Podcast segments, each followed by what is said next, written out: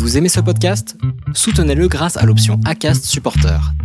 C'est vous qui choisissez combien vous donnez et à quelle fréquence. Cliquez simplement sur le lien dans la description du podcast pour le soutenir dès à présent.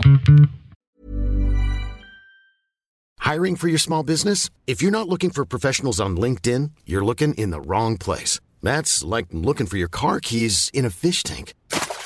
LinkedIn helps you hire professionals you can't find anywhere else, even those who aren't actively searching for a new job but might be open to the perfect role. In a given month, over 70% of LinkedIn users don't even visit other leading job sites. So start looking in the right place. With LinkedIn, you can hire professionals like a professional. Post your free job on linkedin.com slash people today.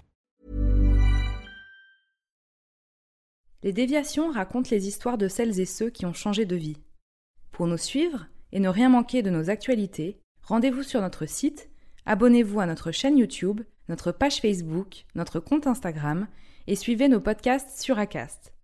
Tout de suite, un nouvel épisode, une nouvelle histoire, une déviation.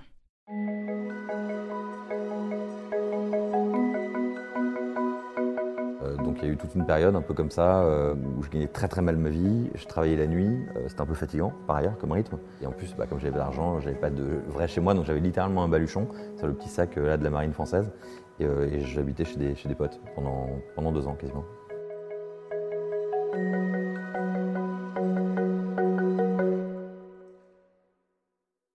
M'appelle Romain Paillard, j'ai 38 ans et je suis un des cofondateurs du Wagon. Le Wagon, c'est une école pour apprendre à, coder pour devenir data scientist.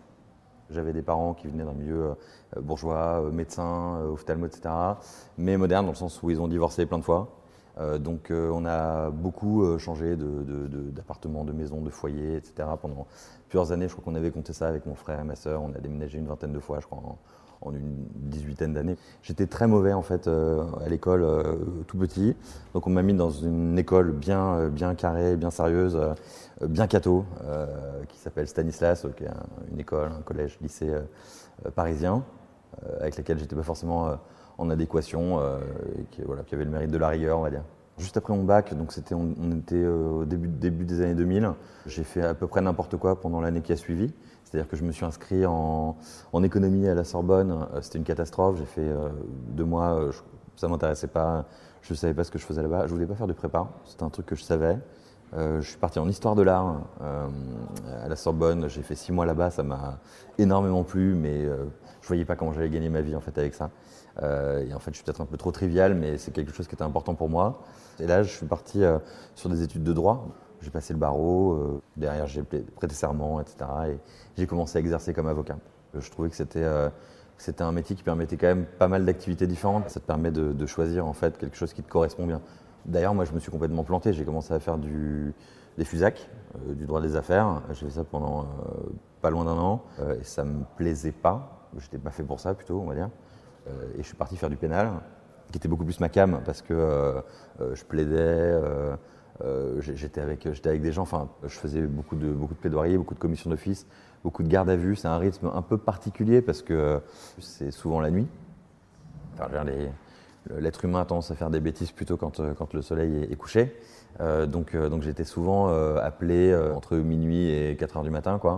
Tu as une activité avec des clients euh, qui commencent à te faire confiance, euh, tu as ton nom qui circule dans les, prisons.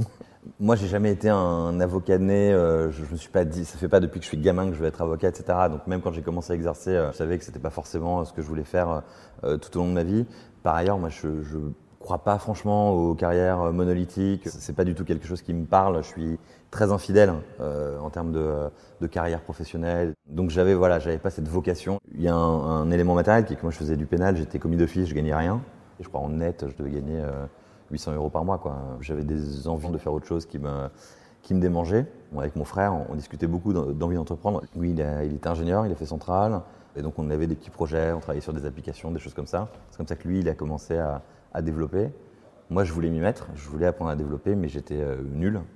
Parce qu'en plus, lui, il est ingénieur, donc pour s'y mettre, c'était facile. Le coût d'entrée était très, euh, très bas. Moi, c'était pas du tout la même chose. Et euh, en parallèle de ça, en fait, on a un ami qui est parti faire le Dev Bootcamp en Californie. C'était les, précurseurs de ces formats-là, intensifs, courts, etc. Et en sortant des 9 semaines de formation, il a trouvé un boulot immédiatement chez Uber. C'était en 2012-2013.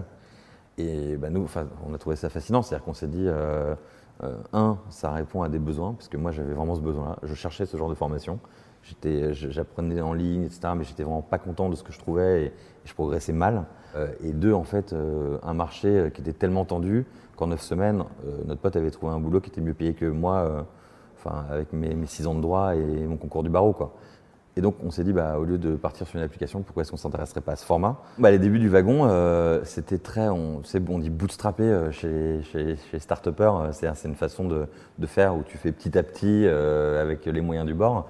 Quand on a lancé le wagon, moi je travaillais à côté, donc en fait je bossais sur le wagon en journée, et puis la nuit je faisais des gardes à vue. Quoi.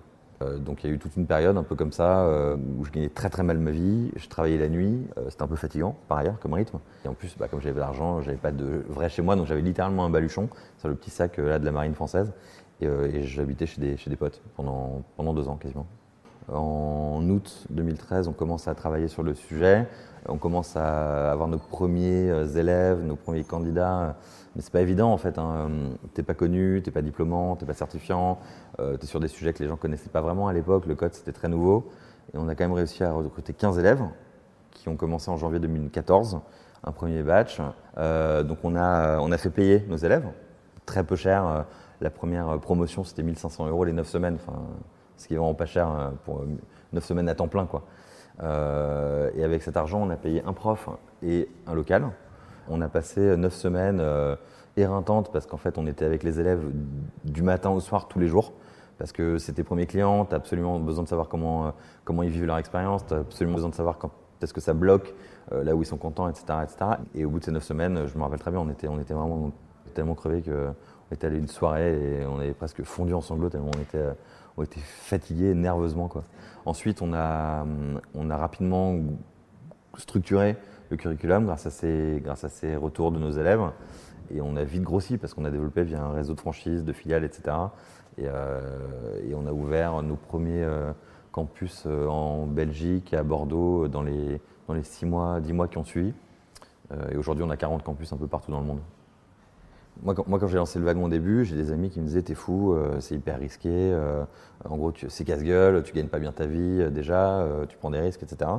Euh, et ces mêmes personnes-là, certaines ne sont plus des amis, euh, cinq ans après, quand le wagon marche et que, et que ça a grossi, etc., te disent que tu as eu de la chance. Quoi. Donc entre les deux, en fait, euh, c'est quand même un gros, gros morceau de chance qui t'est tombé dessus. Mais le discours a vachement changé. Et en fait, ils ne voient pas que tu as travaillé ou que, tu vois, que tout ça, c'est pas que de la chance. Moi, moi, ça me fait beaucoup plus marrer que, que ce que je faisais avant. Quoi. En fait, quand tu es entrepreneur, en théorie, ton boulot, c'est d'avoir des problèmes. sinon, tu es rentier. Donc les problèmes, c'est pas quelque chose de mal, c'est un état de fait. C'est des choses qui se présentent à toi et que tu dois résoudre. Ils sont très différents, ils changent, ils sont hyper protéiformes, etc. Contrairement à ce que je faisais quand j'étais avocat, où globalement c'était un peu toujours la même typologie de, problèmes. Euh, donc ça, c'est déjà, c'est un peu moins rassurant, mais c'est beaucoup plus stimulant. Et puis, euh, et puis c'est mes problèmes, c'est plus les problèmes de mes clients. Euh, donc, donc forcément, bah, en termes de responsabilité, de, charge mentale, etc., c'est pas du tout la même chose, quoi. Après, moi l'avantage d'être entrepreneur, c'est surtout d'être entouré par les gens que tu as choisis. Tu es dans un lieu que tu as choisi, tu bosses avec des gens que tu as choisis. En l'occurrence, moi, je bosse avec des gens que j'aime. En plus, j'ai ma famille, je bosse avec mon frère. donc, ça, c'est un privilège incroyable. je suis hyper heureux de ça. Derrière, je sais que je continue à m'éclater dans ce que je fais au wagon, mais je sais aussi que, comme je le disais tout à l'heure, quand un quotidien me lasse, je vais avoir envie de faire autre chose. Pour l'instant, je me régale au wagon et je sais que j'en ai pour encore plein de belles années à, à développer, mais je ne serais pas cohérent si je disais que j'étais bien à ma place et que je vais y rester toute ma vie parce que c'est pas du tout comme ça que je perçois une évolution de carrière et, et un chemin de vie.